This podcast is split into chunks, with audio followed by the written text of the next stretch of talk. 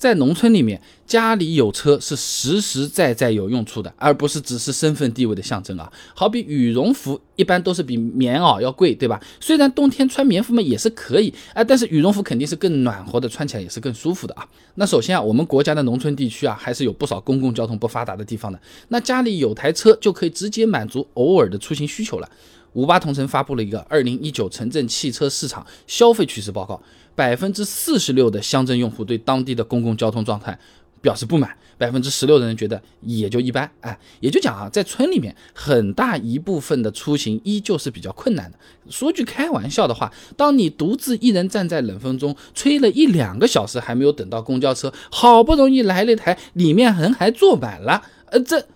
这个时候你会觉得有台车还是挺好的，对吧？那很多农村家庭出行用的最多的还是电瓶车、自行车，甚至是走路的也有的啊。那么家里有台车，冬天就不一样了，至少能少受点罪。冬天骑过电瓶车的朋友是都懂的啊。有的时候虽然温度是不太低，哎，但是顶不住这风大呀，还是冷的啊。那么，呃，舒淇、李念平。在期刊《环境与健康》杂志上面发了一篇论文，《寒冷环境下人体热反应特征的研究》上面说啊，那么在低温环境下，湿度和风速能够增加冷作用强度，风速越大，冷感越强。那实验是这样：当室外温度为零下四点五摄氏度的时候，风速仅为一点一米每秒的时候呢，呃，人体各部位啊。不适的感觉，不舒服的感觉已经达到最高级别了，手脚发凉、刺痛，这个呃耳鼻啊这种疼痛状态，它都是会出现的。而我们骑电瓶车不是迎着风嘛，哪怕是二十公里每小时，哎，这迎面的风速起码也有五点六米每秒了，相当于刚才实验里面的五倍了。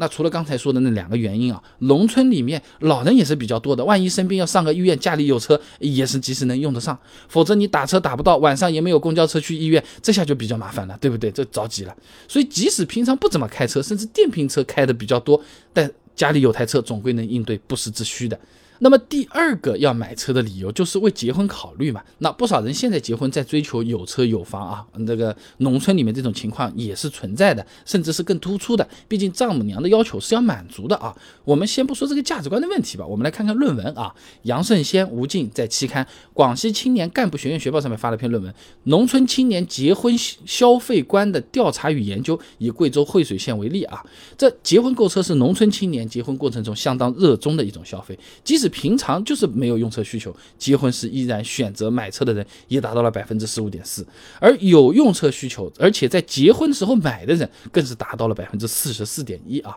那么除了前面刚才讲的这些因素，还有一部分呢，呃，确实是为了攀比或者跟风买车啊。这个其实城里和村里差不多的，只是村里会更普遍一些啊。那肖月在期刊《西部皮革》上面发了篇论文《农村与城市的轿车消费的对比研究》上面说啊，那人们的消费观念呢在不断升级，买车的用途呢更多是为了日常出行。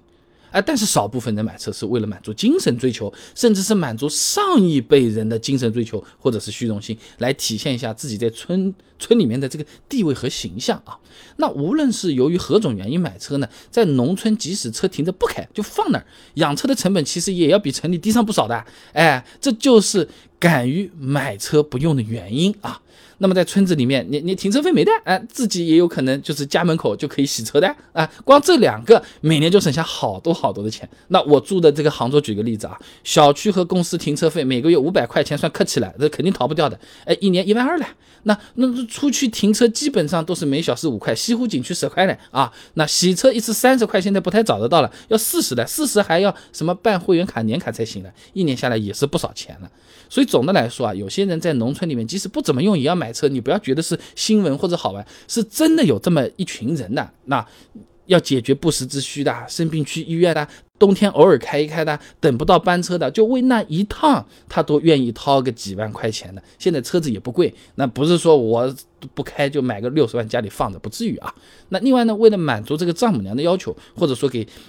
家里面啊。增光添彩、光宗耀祖、衣锦还乡等等一套，是吧？那村里面买车的这个原因也是站得住脚的啊。